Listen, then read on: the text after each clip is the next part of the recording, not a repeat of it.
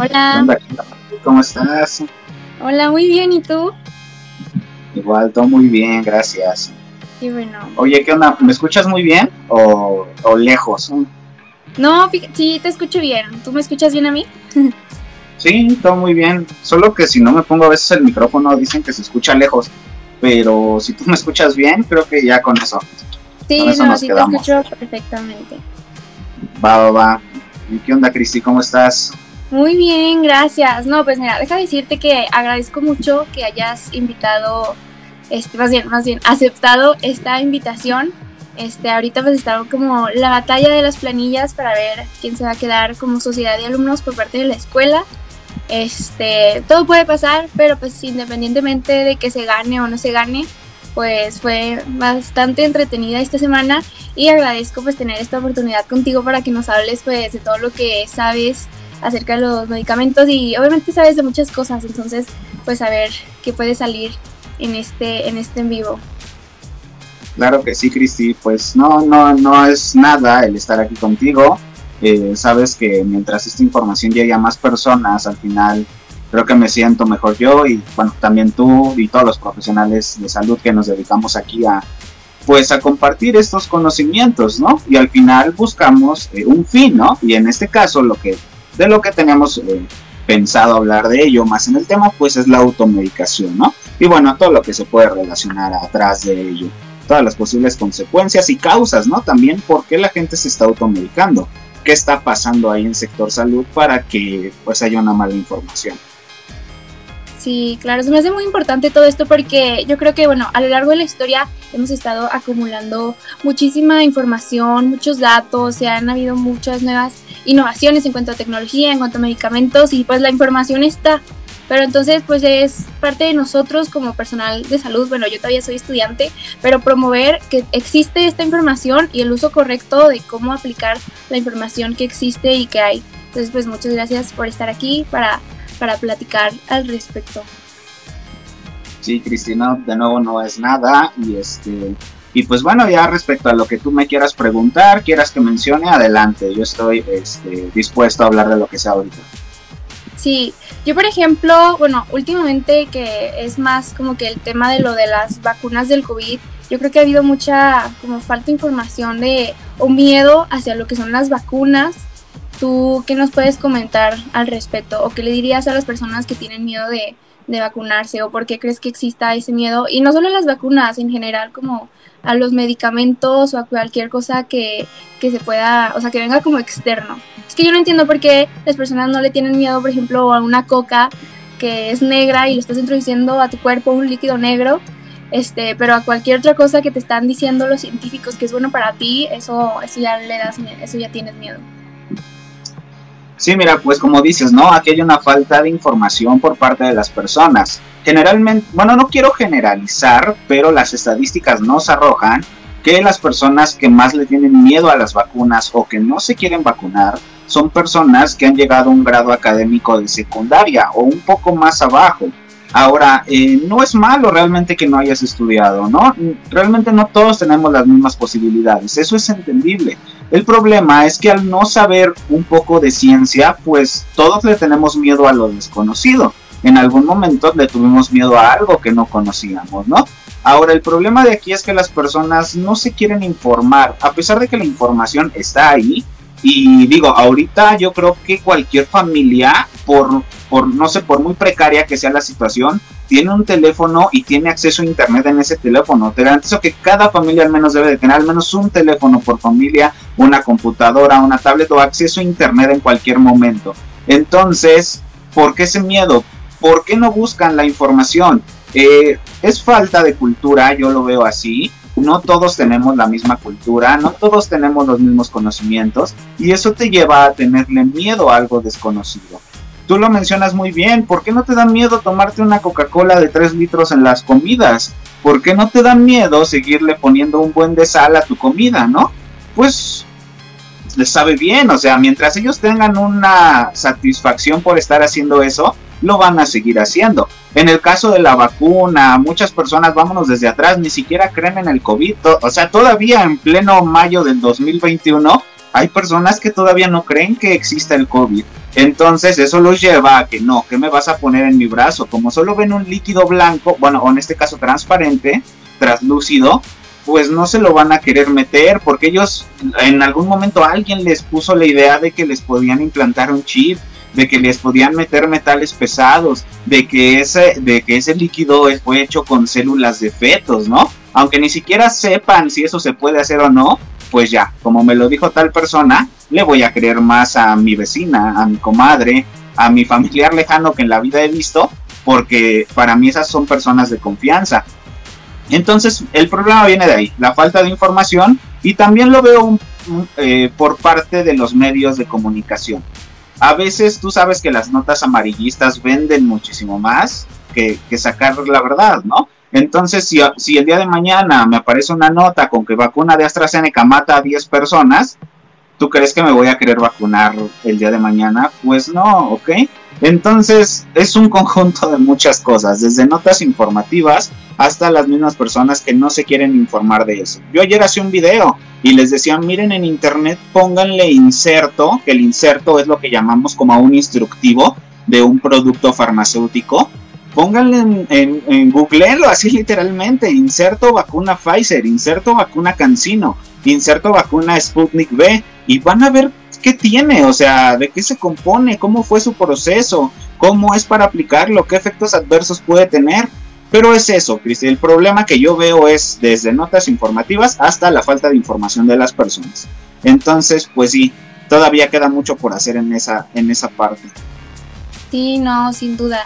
Y es que como tú dices, o sea, la información sí está, pero pues ya va a ser de cada quien muchas veces y decide realmente como recibir esa información o buscarla o dejarse llevar por lo que están diciendo las otras personas, porque yo creo que, no sé, como seres humanos, o sea, no sé si esté bien o mal, pero tenemos como que cierta afinidad a las conspiraciones y todo eso como que nos llama la atención y nos creemos cosas muchas veces de, de manera muy sencilla. Entonces pues nos falta un poquito todos como, a ver, o sea, ¿es verdad eso que me estás diciendo? Yo lo voy a buscar, yo lo voy a googlear por mi parte, ¿no? Pero sí, así es, tienes mucha razón. Este, con respecto este, a los antibióticos, por ejemplo, para ti, eh, eh, ya ves que está a veces muy de boda como la automedicación o incluso muchas personas que van a la consulta y quieren que, no, o sea, no se tiene alguna gripa o algo y el, doctor no le quiere pues recetar nada porque es algo que va a pasar eventualmente, pero las personas, no doctor, pero deme esto o cosas así. ¿Tú qué, qué le dirías a las personas que solamente quieren que los doctores les receten los medicamentos y sienten que no están siendo atendidos y no les recetan nada? Sí, ese es un problema muy común que yo he visto muchas veces. Eh, desde un consultorio de alguna colonia, así que esté un consultorio pequeño, hasta nivel hospitalario de tercer nivel, que son los hospitales que tienen todos los servicios, ¿no? Que son los mejores hospitales del país. Está en todos lados. Como tú dices, ¿no? Posiblemente me da gripe, eh, me siento relativamente mal, cuerpo cortado, eh, rinitis, me duele la garganta, o sea, bueno, un cuadro gripal normal eh, yo voy al médico con la esperanza de sentirme mejor, de que me dé algo que me haga sentir mejor y si se puede curar, pues muchísimo mejor una cura. Pero pues tú como médico, ahorita tú la profesión que estás teniendo es el, el diagnosticar, ¿no? E, y ver realmente si necesito un tratamiento ese diagnóstico o simplemente con reposo. Hay muchas enfermedades que el mismo reposo eventualmente te va a curar como en el caso de un cuadro gripal. Antivirales para la gripe común no hay, o sea, son muy raros, si acaso la mantadina, pero si hace resistencia a ese antiviral. Entonces, eh, como tú dices, un cuadro gripal eventualmente va a pasar en unos días, máximo una semana, y ya, normal, ¿no? Ahora, tú como paciente, yo los entiendo también completamente, tú vas para que te den algo para que te sientas mejor. Entonces, si el médico te dice, ¿sabe que Pues es un cuadro gripal, repose, tome muchos líquidos, tápese, o sea, a lo mejor lo vas a ver mal, porque como paciente tú vas a decir, el médico no sabe, no me quiere dar nada porque el gobierno va a gastar, o sea, infinidad de cosas, ¿no? Aquí el problema es que siempre buscan una medicina. Y ahora, algo, algo que mencionan muy bien es los antibióticos. Las personas en general, vuelvo a, bueno, quiero decir, no quiero generalizar, generalizar esto es para, para todo un público, este, creen que los antibióticos sirven para todo, ¿no? me duele la garganta, ah, tómate un antibiótico. Me está doliendo parte de la zona donde están mis riñones, ah, tómate un antibiótico porque seguro ya traen infección. ¿Cuál es el problema? Que como su nombre lo dice, antibióticos solo van dirigidos a bacterias. Sí, si tu infección es bacteriana, a lo mejor sí te cura. ¿Quién dice que no? Puede ser un antibiótico de amplio espectro que le pegue a todo lo que está ahí adentro y te cure. Pero que crees que tu cuadro eh, de gripe lo causa un virus. El antibiótico no, la ves, no le va a hacer absolutamente nada a un virus. ¿Qué crees que tus, que tus síntomas posiblemente los causa un, un hongo? Necesitas un medicamento antifúngico, ¿no? El antibiótico no te va a hacer nada. Entonces ahí está el problema. Ahora, como médico, yo sí les daría un consejo, tal vez un mal consejo a, algunos médicos que viven estas situaciones y que posiblemente tú la vas a vivir, Cristi. Eh, el paciente va a que le des algo de medicamento y con eso va a estar conforme. ¿Qué le podrías dar a un cuadro gripal? Paracetamol, si acaso, para disminuir síntomas si hay fiebre o dolor. Eh, un antihistamínico para disminuir rinitis como la loratadina, por ejemplo. Creo que eso se puede mandar sin ningún problema. Y tú, y tú conoces el efecto placebo, o sea, sabes qué tan poderosa también llega a ser la mente en esos casos, ¿no? El aunque te den una tabletita con azúcar, ya dices, ay, ya, ya me siento bien. ¿Cuántas veces no hemos visto eso en muchas personas, no? Entonces, eh, pues creo que es un mal consejo, pero al final creo que le puede ayudar bastante al paciente también de manera psicológica. Mándale algo, un paracetamol de 250, ¿no? Que casi casi no le va a hacer nada, pero que él psicológicamente va a decir, ah, ya, ya me estoy tomando algo que me va a hacer bien. Eso yo no lo vería mal por parte del efecto placebo, pero sí, si quieres darle antibiótico o un antiviral que ni siquiera le llegue a servir, pues ahí sí está mal, ¿no? Pero sí, y más los antibióticos yo lo veo en casa, ¿eh? ¿Cuántas veces el tratamiento no nos sobra? Eh, ciertas tabletas de ceftriaxona, por ejemplo, una cefalosporina de tercera generación, y el día de mañana mi papá, mi hermana, mi hermano, mi hijo se siente mal, tiene casi casi los mismos síntomas que yo, o eso quiero creer porque les juegan al médico. Y, ah, tómate esta porque a mí me funcionó cuando yo estaba mal. Pues no, no lo sabemos, ¿no? No sabemos ni siquiera qué tienes y ya te quieres tomar algo que, ni al caso, ¿no? Y, de, y le estás pegando una cefalosporina de tercer nivel, de tercera generación, cuando debes de empezar de lo básico, desde primera generación, ¿no? Entonces sí, los antibióticos son los medicamentos con los que más peleamos en la automedicación y sí son muy peligrosos a largo plazo. Eh, ahí sí hay que tener mucho cuidado con ellos. Sí, seguramente aquí habrá personas, bueno, estudiantes de medicina, pero a lo mejor para aquellos que no estén tan familiarizados con el tema, ¿por qué no nos platicas un poquito, o sea, qué es la resistencia cómo se hace, o sea, así como en términos simples, y por qué tenemos que tener como mucho cuidado con todo lo que son los medicamentos en, en esta cuestión. Claro que sí. Mira, la resistencia a los antibióticos, las bacterias tienen, como todos los organismos vivos en este planeta, mecanismos de defensa. Cada organismo tiene sus propios mecanismos de defensa. Entonces, un antibiótico es una sustancia que nosotros le metemos al cuerpo para que vaya directo a esa bacteria. ¿Cómo lo puede hacer? De muchas maneras. Eh, si hemos estudiado biología, sabemos que la célula, la bacteria es una célula, es un organismo unicelular, es una sola célula, tiene cierta pared celular que le está protegiendo del mundo externo en el que vive, así como nosotros la piel, para ellos es su membrana. Entonces, el antibiótico puede llegar y deshacer esa membrana y la bacteria eventualmente va a morir. Puede intervenir en su proceso de eh, de reproducción de la bacteria y eventualmente esa va a morir y ya no va a dejar eh, copias de ella. Bueno, en este caso algún tipo de descendencia se podría llamar en caso de bacterias. Eso es lo que hacen los antibióticos a, bueno, de manera muy simple explicada. Matan a la bacteria de alguna manera. Ahora, hay dos tipos de bacterias, no todas son iguales. Hay bacterias que son gram positivas, hay bacterias que son gram negativas.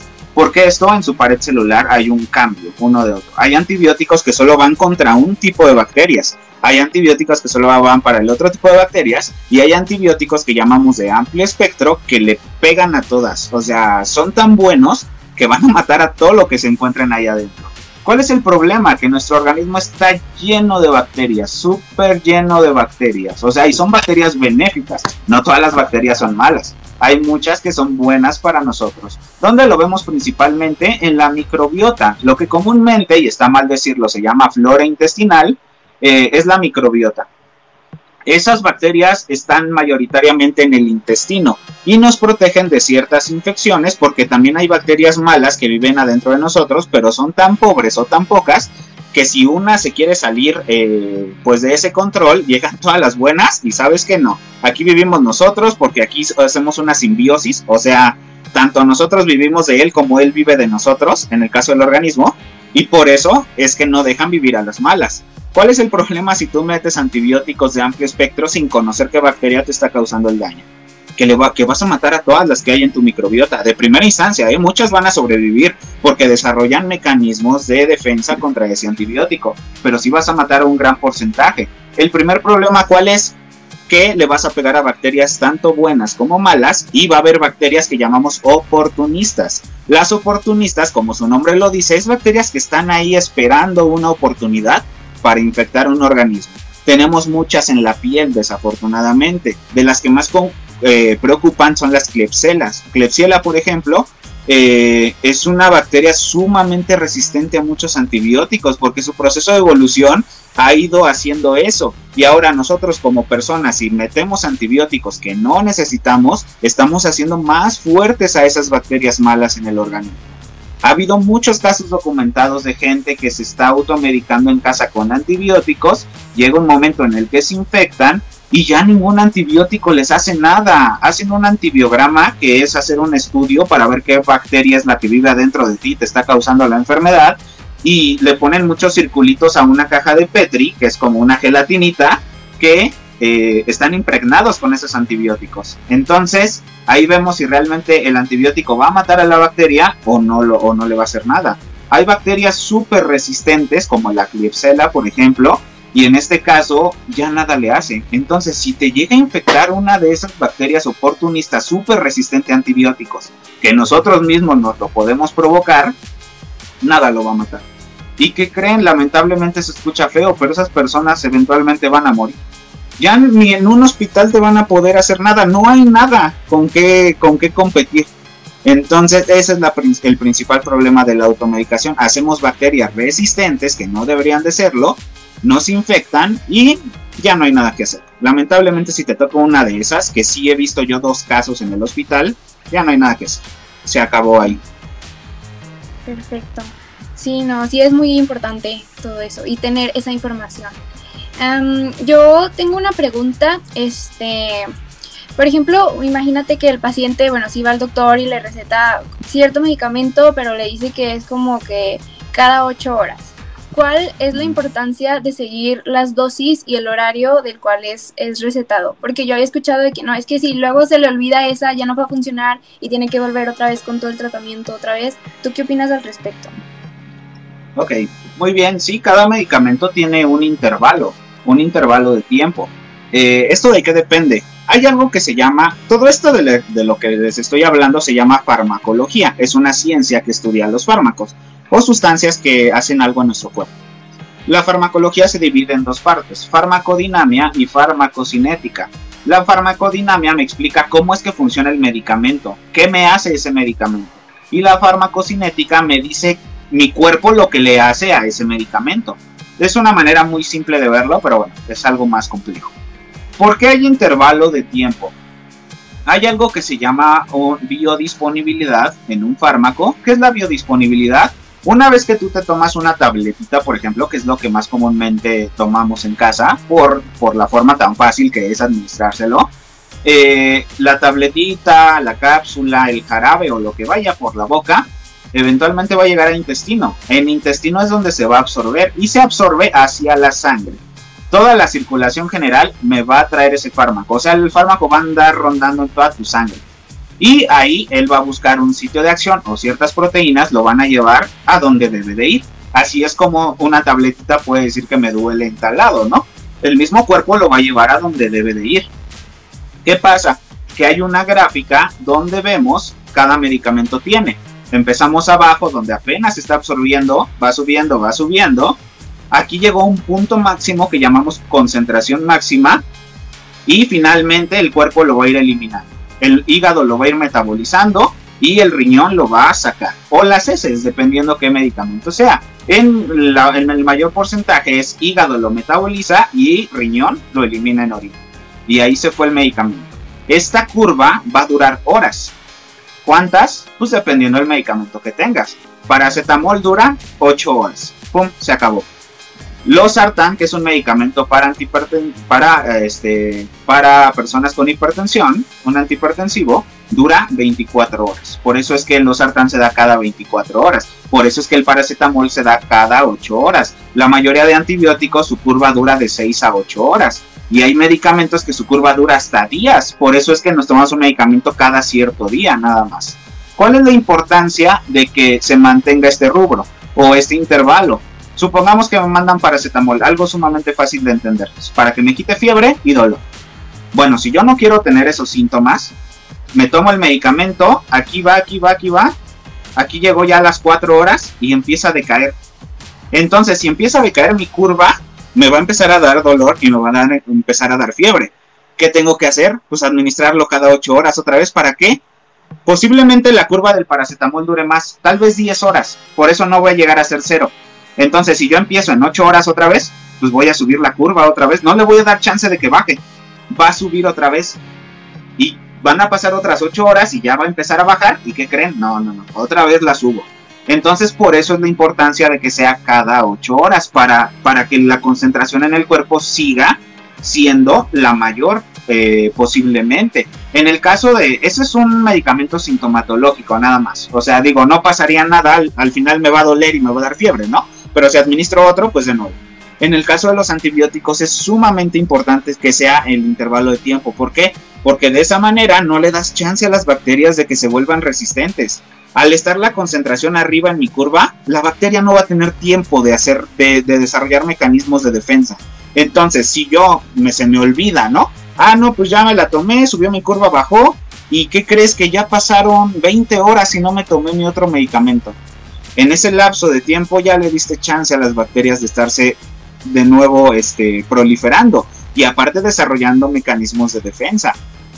Por eso es que no hay que darle chance. Y cada que te digan, cada 6, cada 8 horas, ser lo más puntual. No va a pasar nada si te pasas media hora. No va a pasar nada si, si falta media hora, ¿no? No, no, no, no hay que ser tan estrictos tampoco. Eso no se puede. Hay, en el caso hospitalario, por ejemplo, hay personas que no las puedes despertar para darle un medicamento. Sería contraproducente el que mi paciente no duerma a que yo le administre un medicamento. Entonces, ¿qué hago? Pues no importa, que se pierda una dosis, no pasa nada. Pero en el caso de antibióticos sí hay que ser muy puntuales. Eh, en el caso hospitalario, pues bueno, no hay tanto problema porque se le puede administrar intravenoso. Pero en el caso de que estemos en un tratamiento en casa, hay veces que sí dices, bueno, a ver, me toca cada 8 horas mi medicamento. O sea, me tocaría a 7 de la mañana, luego a mediodía y luego hasta en la noche, sumando 8 horas cada uno. Pero ¿qué creen que el último me toca a las 2 de la mañana? No me quiero despertar a las 2 de la mañana. O sea, y ni voy a descansar bien, ¿no? De la preocupación de a ver si me despierto o no. ¿Qué hago? Pues la administro antes de irme a dormir, lo más cercano que alcance irme a dormir. 11 de la noche tal vez. Sí, no pasa nada. Me pasé por dos horas o me adelanté dos horas. Sí, a lo mejor sí. Pero no, no es algo de qué preocuparse. Es mejor a que se te olvide la dosis en caso de antibióticos, ¿ok? En algunos medicamentos sí va cambiando esto, pero eso es lo principal, el intervalo, Cristi, es porque no hay que darle chance de que baje esa concentración en el cuerpo. Ok, no, pues sí, muchísimas gracias. Yo creo que ya se habló más o menos un poquito de los riesgos que hay de automedicación. Ya dijimos que hasta, terminan. Ah, también sobre lo que significa la resistencia y pues la importancia de no caer a este punto, de llegar a ser resistentes a los medicamentos y pues también de la importancia de tomar en cuenta las dosis y los intervalos que se nos han establecido una vez que tengamos algún tipo de tratamiento. Este, pues ya pasó la media hora exactamente, pero aquí tengo unas preguntas, no sé si quieras eh, que te las lea o si tú tienes alguna pregunta o algo más que tú quieras compartir. Pues si quieres leemos tus dudas, bueno, las dudas supongo de tus seguidores y este y pues bueno, vamos una a una, a ver, vamos a ver qué podemos decir. Va, va, va. Bueno, aquí, bueno, aquí se está hablando de otra vez de lo de la ivermectina para COVID. ¿Qué opinan de los doctores que recetan ivermectina para, para el COVID? Híjole, es un problema muy grande y, es eh, y se sigue viviendo, ¿eh?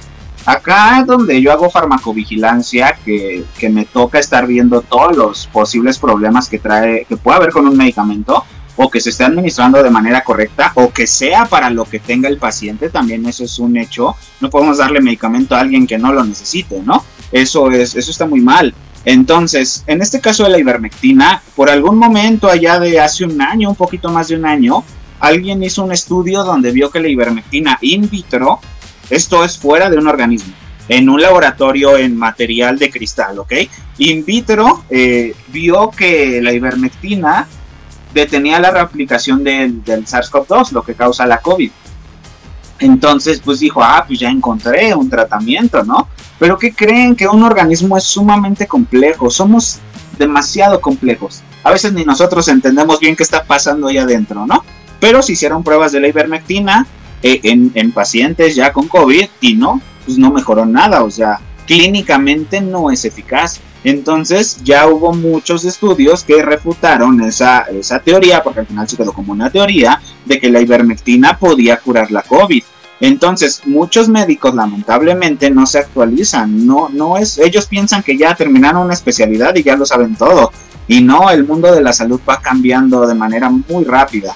Entonces, eh, pues no se actualizan, los, en algún momento lo escucharon o vieron que, eh, que, por casualidad alguna persona le funcionó. Y digo casualidad porque la ivermectina no te va a curar de nada.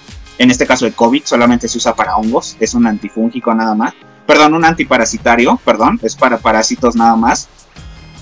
Entonces, pues no vamos lejos. Eh, yo estoy viendo casi casi día con día que siguen recetando ivermectina para COVID cuando no debería. ¿Y, ¿Y, cuál es el problema de recetar ivermectina? A lo mejor no te pasa, no te vas a morir, ¿no? Por esto, pero sí te trae muchos problemas gastrointestinales y puedes hacer resistente, ahora vamos ahora con los parásitos, ¿no? Puedes hacerlos resistentes tal vez a la ivermectina y en algún momento que la ivermectina sea obsoleta, porque ya todos los parásitos se acostumbraron a ella. Ese es el problema. Y realmente sí, o sea, no sirve ivermectina para COVID. Ok. ¿Tú tienes alguna pregunta con las personas que te estén? no, pues... pues no he visto, pero pues al parecer creo que no. Aquí. No, si tienes otra, Cristi, y ahorita la busco. Este, no, creo que eso ya sería todo. Y pues agradezco mucho la oportunidad de hablar. Y así que solamente fue como un ratito, pero creo que fue bastante sintetizado. Y pues yo creo que los espectadores y yo también pues todos eh, aprendimos mucho y pues agradecemos que te hayas tomado este, este ratito para platicarnos acerca de esto. Entonces te agradecemos muchísimo por parte de la planilla Polígono de, mi escuela. Y pues cuando quieras podemos hacer otro en vivo para, para platicar de lo que tú quieras. ya ahora sí, tema abierto, lo que, lo que te guste. Sí, claro que sí, Cristi. Pues al final quedo pendiente de tu tiempo también y este que nos podamos organizar, ¿no? Y en algún momento, claro que sí, hablar algo más de medicina, por ejemplo, algo que tú estés viendo ahorita en tu carrera y de ese tema puedes sacar mucha información. Veo que también te gusta mucho la filosofía, por ejemplo. Eh, no solo te quedas en medicina, veo que tu contenido es sumamente variado. Entonces, este, pues muchas veces coincidimos en ciertos temas también que te llegan a gustar y a lo mejor ni hablar de salud, ¿no? Eh, enfocarnos en otros temas que ahorita ya también eh, es bueno descansar de estos temas, ¿no? Porque hablar diario, diario, diario, pues sí, trae algunos problemas también a la mente. Pero claro que sí, Cristian, en algún momento este, esperemos coincidir otra vez y estamos ahí al pendiente, estamos en contacto. Claro que sí, muchas gracias por tu tiempo. Entonces, bueno, yo creo que ya voy a finalizar el en vivo. Nada más antes pedirte permiso, ya es que se graba, si puedo subir unas partes de, nuestra, de nuestro en vivo de hoy eh, para mis compañeros de la escuela. ¿Te parece bien? Claro que sí, Cristi, me parece excelente que esta información llegue a muchas personas. Y de igual manera, ¿estás de acuerdo en que yo suba esto a mi podcast? Eh, generalmente siempre que hablo con alguien, una colaboración, los suelo subir a mi podcast. Entonces, completamente de acuerdo. Sí, claro que sí. Muchísimas gracias. Perfecto, Cristi. No, pues gracias a ti también y estamos en, contacto.